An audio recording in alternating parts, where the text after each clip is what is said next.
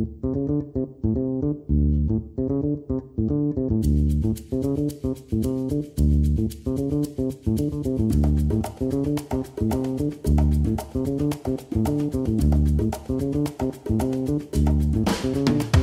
迎回到 A A 亲，我是闪光，我是王文景。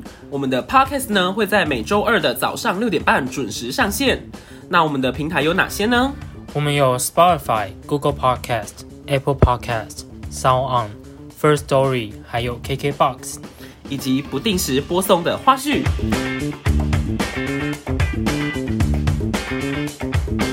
Hello，欢迎回到闪光飞的家，我是闪光。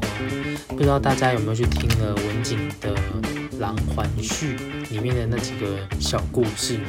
我觉得他讲解的那几个故事其实都蛮蛮有趣的诶嗯，像是糖果屋的那个故事是吗？没记错的话，如果正确讲起来的话，它是算是真人真事改编诶。真人真事这个主题呢，跟我今天就是要分享的题目有点蛮像的。我现在要来回应一下，就是文景上个礼拜他叫我念的一首诗，叫做《醉花阴》。我还是特别去上网查了他整首就是诗到底是到底在写什么，但是我根本就看不懂。那我们就希望文景能够在下礼拜能够给我们简单的解答，这样子。好，那我现在念了，我有把它上网查，然后抄在我的小笔记上。薄雾浓云愁永昼，瑞脑消金兽。佳节又重阳，玉枕纱厨，半夜凉初透。东篱把酒黄昏后，有暗香盈袖。莫道不销魂，帘卷西风。人比黄花瘦。我不知道我有没有念错，反正就是有念错的话，就是可以在下面留言纠正我。这首诗真的是，我真的念起来真的是很不舒爽诶，因为我觉得诗好像就是要。呃，字数要一样，但是它的字数就是每每一段字数都不太一样，但是又中间又有一点一样，听起来就觉得很不舒服，就没有很像那种音乐四四拍的那种感觉，念起来还没有节奏感。呃，那进入今天我要分享的主题。我今天在分享的主题之前呢，我前几天我想到一个非常好笑的故事，就是发生在我身上，然后也是我自己发，就是做出来的很糗的糗事。这件事情是发生在我高中的时候，我不知道大家有没有听说过烘焙这一个项目也是需要考证照的。那它的证照呢，就是叫做烘焙证照。我高中是观光科，高中的观光科大概就是几乎什么都要学，例如什么。影条啊，跟中餐啊、西餐啊，还有呃一些防务，像是折棉被之类的。然后也有等下要讲的，就是烘焙的这些课程。我们就是高中的时候有毕业门槛，就是要拿到烘焙证照这张证照。呃，其实在学校都已经练习了好几十次了，但是大家就知道，只要去了大考场，就一定会出差错。我就是那种到大考场一定会出差错的那种人。我们去到考场之后呢，就是在考试的时候，其实他考的项目就是像是，例如说，你今天要考吐司跟面包，那面包有分为呃奶酥面包、红豆面包或者是克林姆面包，然后吐司有分为三型啊，就是那种上面有一颗一颗那种，还有那种正常的吐司那种，就是大概这类的。会抽题目，看你抽到什么，你就要去算一下你的配方表。那那时候我的配方表，其实大家都已经算得很熟练，所以就很快就可以算得出来。但我不知道是哪根筋拐到我水的配方比例的小数点，就是放错位置，我放到后面，那就代表说我的水。足足加了十倍之多，我那时候还就是不知道，然后把料都进去打了之后，就看一下隔壁的同学，哎，好像为什么大家面粉都已经打好，已经开始就是变成面团了这样子，但为什么我的怎么打都还是很割，你知道吗？就是那种打不成团的那种感觉。之后呢，我就去看一下我的配方表，我才发现我的水足足加了人家的十倍，我整个快崩溃。那但是。这种状况下，你又不能去跟陪审，就是评审拿说，哦，我这多加了十倍的水，所以可不可以再给我一点面粉？当然不行，因为你讲的话，你就是等于被扣分嘛。那我就想到一个方法，就是我们在做面包的时候，大家都可以去拿手粉。所谓的手粉，就是你在做面包的时候，手上会沾面粉，这样子你在揉面团的时候，比较不会粘在你手上，会比较干爽，就一种那种，呃。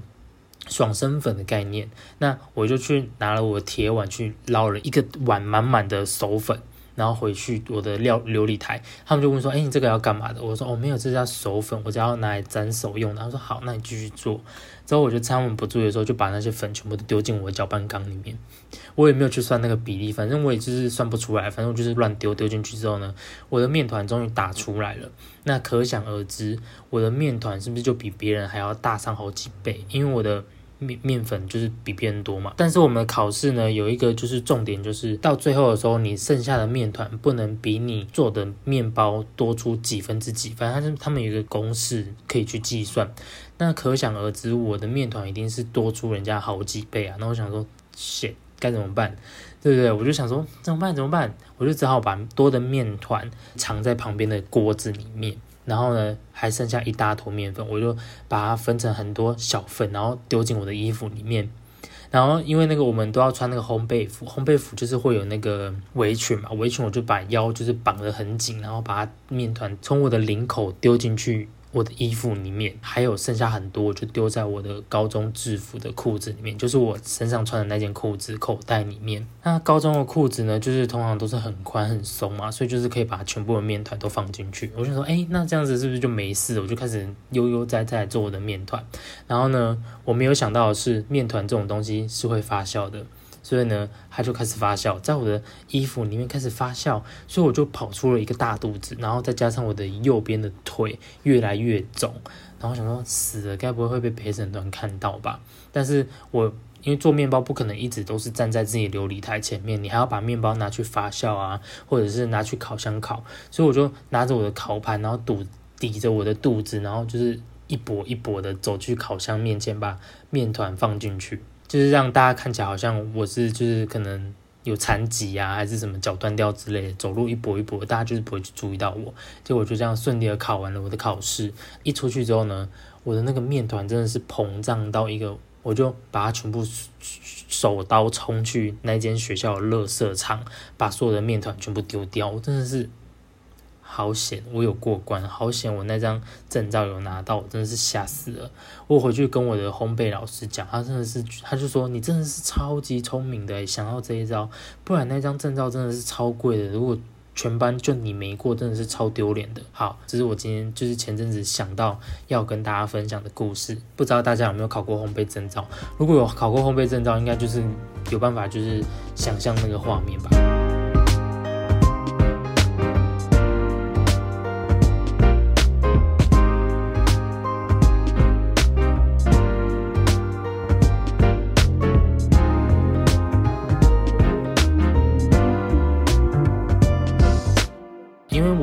的蓝环序里面呢，上一集有讲到说他会分享影片，那我想说，哎，那刚好我上个礼拜的分享的故事是有关疫情的。那疫情现在最近大家都宅在家，那我也分享三部我非常推荐的影片，让大家就可以在家里。无聊到发慌的时候可以看。那首先呢，我先跟大家讲一下我喜欢的影片类别大概是哪类哪几类。第一种就是那种很奇花有亮亮的特效的，像是有魔法的，像那种黑魔女啊，或者什么呃动漫啊有魔法类群的，我都超爱看。但是如果是那种恋爱的，或者是那种友情的那种动漫，我就不爱看，我就爱看打架的，像什么我的英雄学院啊，还有什么。像什么 Maggie 啊这类的，这类打架的我都爱看。第二类呢，就是我喜欢看的电影。第二类就是像是那种心灵类的，我喜欢看那种虽然说可能整部电影没有什么高潮迭起啊，没有什么刺激的画面，没有太厉害的呃剧情之类的，但是到最后影片的最后能够就是带给你一个。呃，想法或者说这部电影的作者想要带给你一些让你能够去思考的一些话题之类的，这两类电影是我超级爱看的电影。我身边蛮多人爱看那种就是枪战类或者是。呃，有战争之类的电影，这种我都没有办法接受。只要有呃拿枪互嘣嘣嘣那种，我都我都不爱看，因为我就觉得很无聊啊。这种影片到最后都是好人赢，呃，可能就是可能只是特效好看，画面很声效很厉害，但是我觉得最后结局都一样，就是跟台湾的台剧一样，就是你知道那种套路都一样，我就觉得很无聊。然后今天呢，我要分享三部影片。我不会就是跟大家太详细的讲解说这部内容在讲什么，或者说在里面发生了什么事，因为毕竟我今天跟大家分享的影片，我就是希望大家宅在家的时候可以去看，可以消遣一下大家的时间这样子。那首先呢，我要推荐的第一部电影叫做《Away from Home》，它的中文翻译是《返家十万里》。我不知道，就是嗯，可能是我这一辈以上的人才会听过这一部电影。那可能在比我更年轻一点的，可能就会不知道这部电影到底是在攻杀会，因为这部电影它的上映时间是一九九六年的。呃，九月十三号，为什么会记得这么清楚呢？因为它就是在我的生日前一天上映。各位听众知道我生日了哦，九月十四号。它所以代表说我的年龄几岁，这部电影就几岁。它到现在已经二十四岁了，呃，算是对我来讲蛮久远的电影。二十四年诶，二十四年。我想说，如果是千禧年出生的人，应该是会不知道这部电影。千禧年好像也离我没有很远诶，不管了，反正就是呃有听过的人应该就能知道我在讲什么。那没听过的人就是呃听完我讲解之后有兴趣的可以去看。呃，这部电影是真人真事改编的，大概的剧情就是在讲说一个小妹妹呢，他们家庭是单亲家庭，就是她是给母亲这边抚养。有一天呢，在开车的路上，他开呃就是出了一场车祸，他的就是跟妈妈天人永隔。天人永隔之后呢，在法律上未成年的小孩当然就是要交给父亲抚养嘛。但是一个未成年的妹妹，她今天突然得知要去跟自己很久没有相处的爸爸相处住在一起，我想应该不是很多人都能接受吧，因为没这么久没有联络，而且他爸爸就是那种有点嬉皮感的，就是那种。放荡这种会穿着三角裤、细条的三角裤在家里走动的那种男人，我想他今天就算是你的父亲，但是他是一个成年男子，然后你又不熟，大家应该都很抗拒吧？那这部电影就是在讲说他是怎么从呃母亲的过世中怎么走出来，然后渐渐看着他成长。那中间呢，他是靠着，因为他就是从美国就是搬去加拿大跟父亲住，那他爸爸就是住在一种乡下。就是有点乡下那种地方，那他就在有一天就找到一群野雁的蛋，野雁就是那种很大只的鸟，然后他们是属于候鸟型的鸟类，然后他就找到了这这些蛋，然后他们就想说啊，反正我跟爸爸也不合，那也没事做，也不用上学，那不如我就来养孵化这些蛋好了。慢慢的、慢慢的孵化，孵化的过程就慢慢的也跟爸爸之间的那个隔阂有慢慢的就是缩减，因为他爸爸也是很支持他去。呃，照顾这群野雁，够靠着这些野雁，那看着自己的女儿从就是伤心走出来这样子。这部电影的主轴呢，就是在讲说，呃，其实，在加拿大有一条法律，就是说人类是不能养野雁的，就是不能饲养它们，除非你要把它的翅膀剪掉，你才可以呃当做动物饲养。但是这个梅梅就很善良，她不希望这样子，但刚好那个时候又就是加拿大。要面临冬天这样子，就是很冷很冷，因为加拿大也是很北边的国家嘛。那他们就想说怎么办？就是要把这些野雁送到他该去的地方，然后又刚好可以就是呃让他们去过冬，而不要冻死在加拿大这样子。但是因为这些野雁呢，从小就是从孵化那一刻起，就是跟着这个小妹妹长大的，所以动物有一个天性，就是它孵化出来之后，第一眼看见谁。谁就会是它认定的母亲这样子，那这个小女孩呢，就是就是把这些野雁们当做自己的小孩，就是抚养长大。然后因为野雁嘛，它是人类长大的，他们已经忘记该怎么飞行，就是跟关在笼子里面的鸡一样，是太久了，所以他根本就不知道怎么飞。但是这个女主角又觉得说，不行，我一定要教他们怎么飞，自己飞去过冬，因为毕竟。他们不是只是只能活一年的动物嘛？每一年他们都需要就是飞去再飞回来，飞去再飞回来。所以他就是想说要教这些野雁就是如何飞行，然后带着他们飞去能够过冬的地方这样子。然后呢，透过这个过程呢，遇到了一大堆就是曲折啊。这些过程让这些美眉就是慢慢的将重心放到这个地方，就是慢慢的透过这件事情去成长，然后去学会呃如何去更爱一个人，或者是呃去自我疗伤这个过程。那为什么我会很推荐这部电影呢？是因为它的拍摄画面都超级美。美到一个爆炸，再配上它的配乐，它的配乐我也是非常推荐大家可以去听，叫做 Ten Thousand Miles，就是呃，你只要去打反加十万里主题曲就会出现。它这个配乐就是有点忧郁，有点嗯阴暗，但是听起来又有点那种找到幸福，有种拨云见日的那种感觉。这首歌，然后再配上就是导演拍摄的这个画面，真的是美到爆，最后真的是会想哭。虽然说就是没有那种呃谁死掉啊，还是谁受伤那种想哭的画面，但是你知道那种很美的画面，再配上很美很搭的音乐。然后事情又就是很顺利的这样子完结之后，真的是很漂亮，真的是我非常推荐这部电影。这部电影是我最近近期想要再回去看的一部电影。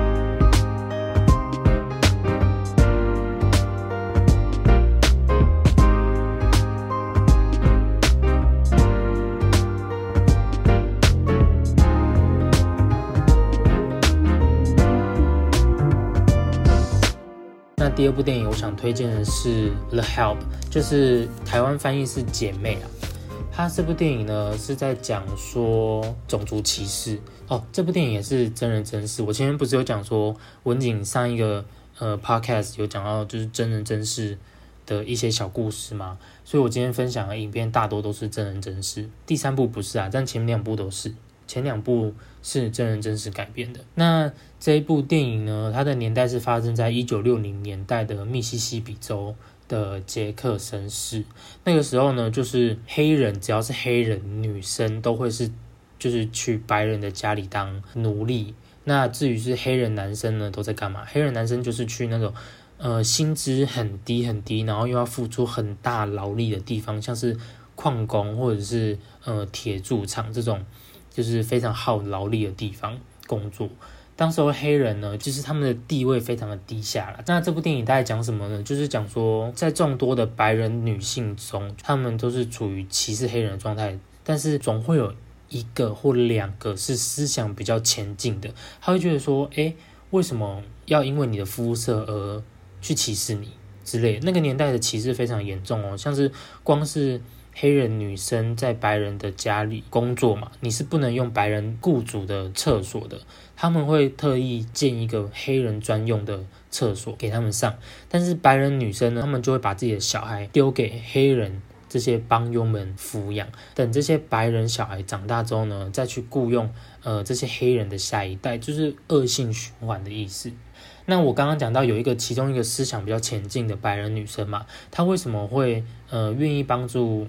黑人呢，是因为他从小也是由一位黑人帮佣抚养长大的，他把这位黑人帮佣就是看得很像自己的妈妈。呃，中间有一些曲折。至于这个白人女性呢，她的那个黑人帮佣就是被赶出去，那没有见到她的最后一面，所以她非常痛恨她的妈妈。呃，大家如果有听到背景有那个嗯的声音，是因为我的电脑它现在在发热，所以大家不要介意。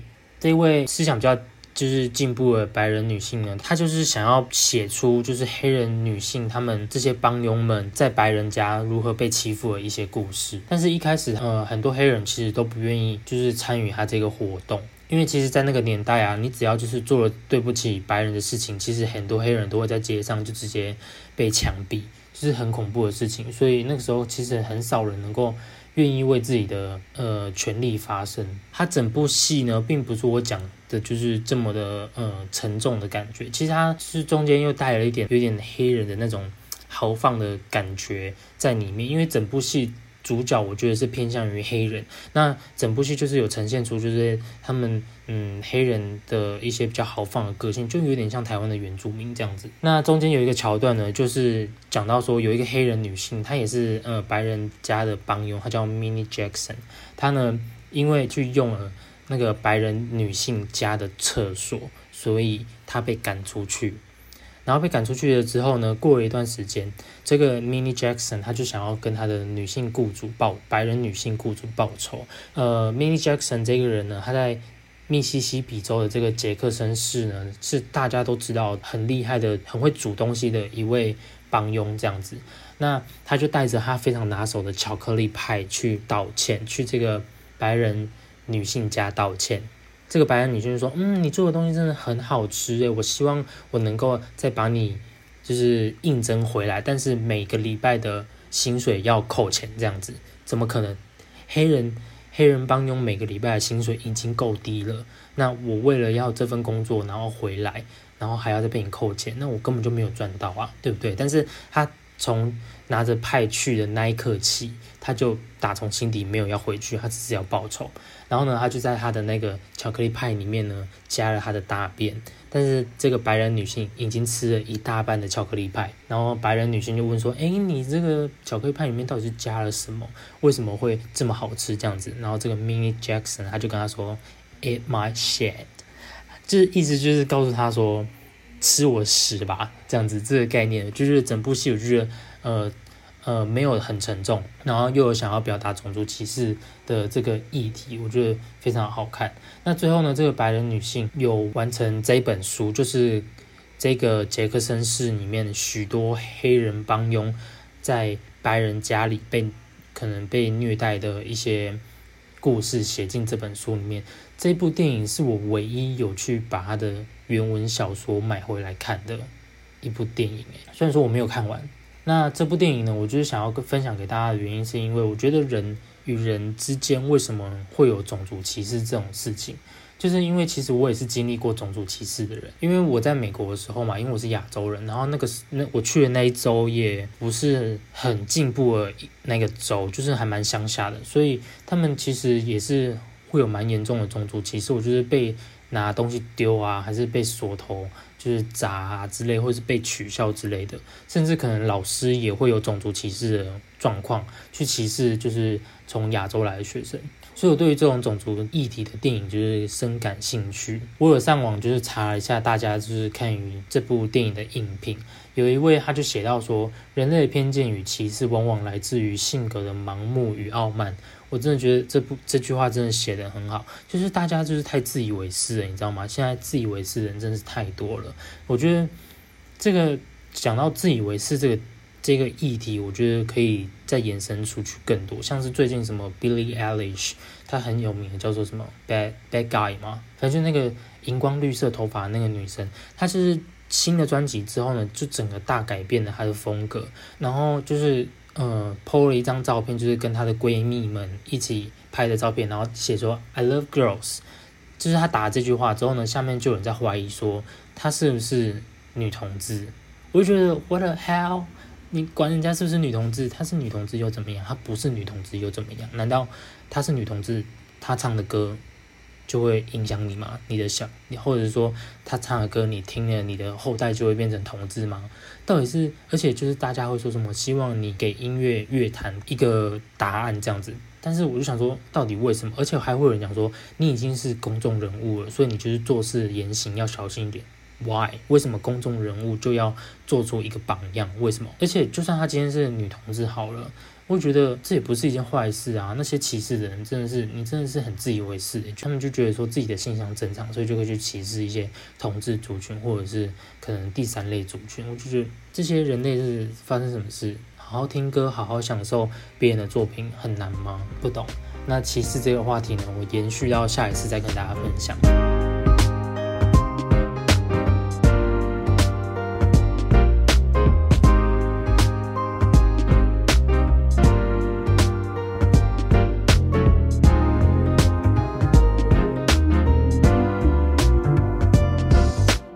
今天介绍的第三部电影是《水底情深》。这部电影呢，它的女主角是由 Sally Cecilia，我不知道大家有没有知道她是谁？诶，她有演过那个《铁娘印工厂》，《铁娘印工厂》也是在讲呃歧视问题，就是在讲为女性发声、女权的呃电影。那我很喜欢这个女演员的。呃的原因是因为他其实长得没有很好看，就是他不是特别好看，他不是走那种美路线呃闻名的一个演员，但是他是一个演技派的演员，就是他可以把每一部戏都，就是导演想要让叫他表达给观众的事情，就是淋漓尽致的表现出来。这部电影它的年代是在一九五五年左右，就是那时候美国跟苏联就是还在打架的那个年代。那那个时候呢，这部电影就是美国希望能够尽快找到能够代替人类，呃，飞上月球的生物，所以因此他们就在亚马逊捕捉到了一只人鱼，长得我是觉得长得蛮帅的，可是近看可能大家就会觉得很恶心。那他在讲说捕捉到这只人鱼之后呢，要对它进行实验。那这个 Sally Cecilia 呢，她是这就是这个女主角，我现在统称她叫 Sally。她呢就是在这个秘密的工厂负责做清洁工作。那这部电影呢，其实也有同时带到了同志的歧视跟一些种族的议题，但是只是轻微带到了。我先讲结局好，就是这个 Sally Cecilia 这个女主角呢，她最后跟这个人鱼就是相恋。那这个恋爱呢，其实，在现在这个时代，就算在这个现在这种进步的时代，大家看还是会觉得说，如果真的是发生在呃现实世纪的话，大家还是会觉得莫名其妙。我觉得应该是还蛮多人会觉得很恐怖的。呃，这部电影想表达就是爱情有很多面相。它不能因为只是一般正常人认定的男女恋情才叫做正常。你喜欢什么样子的东西，其实是你个人的自由，不能因为就是嗯你个人的偏见或者是私心去指手画脚说哦你们不能怎样不能怎样。那这位女主角呢，她在戏中是演饰演一个聋哑人士，她是没有办法讲话的，所以呢她的呃社会阶级也是处于非常低。虽然说她是白人，那呢她的另外一个好同事就是刚刚。我说的前一部电影《The Help》里面的 Mini Jackson，他也有演这部电影，因为他是黑人嘛，所以他也是就是只能在这个组织里面担任清洁工。那他这个 Sally Cecilia 呢，他就听到说这个组织要解剖这只人鱼，要把它拿来做实验，要把它杀了的意思，他就就是说不行，我觉得只有他能够理解我在想什么，因为 Sally Cecilia 他是一个从小就被霸凌，然后。因为他没有办法讲话嘛，然后这个人鱼也不会讲人的话，所以他们就透过眼神，就是没有不需要语言的爱情，这种爱情就是很美啊，大家不觉得吗？就是不需要透过语言就能够了解双方彼此想要表达的意思。那最后呢，这他们就是有成功救出这只人鱼啦。我不多讲，反正就是有救出来。然后啊，我说我不多讲，但是我把结局讲完了。那他。拯拯救的过程呢，是有呃由他的室友，呃一位画家，他是一个非常厉害的画画家，就是能够写画的非常的写实。但是因为那个年代呢已经有照相机出现了，所以画家就是渐渐的被淘汰。然后刚好这位画家又是身为统治的身份，还有他的同事那个 Mini Jackson，这由这两个朋友帮助他把人鱼拯救出来。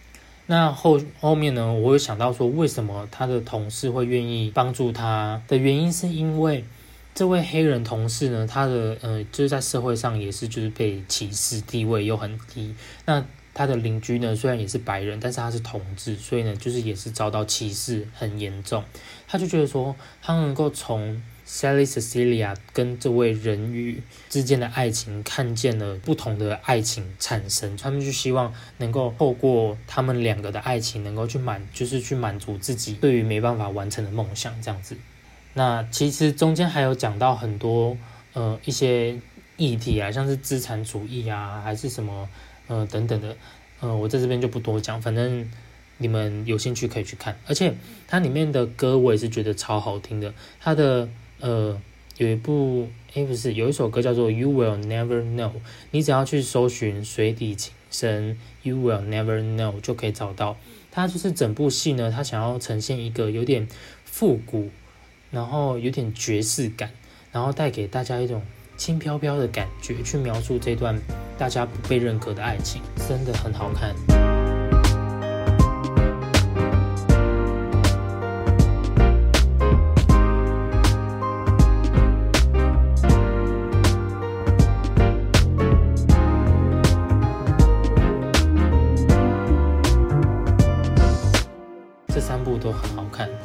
宅在家的时候可以去搜寻一下，或者是可以去租片店把它租回家看，真的很好看，很推荐。好，呃，这三部电影呢，就是我今天想要分享给大家，呃，防疫在家可以看的电影，这样子。如果你们就是听众们有看了这三部电影之后呢，有什么想法呢，都可以就是我去我的 IG 或者是到 Sound On 下面留言跟我分享你们的想法，这样子。那我今天这集就到这里，拜。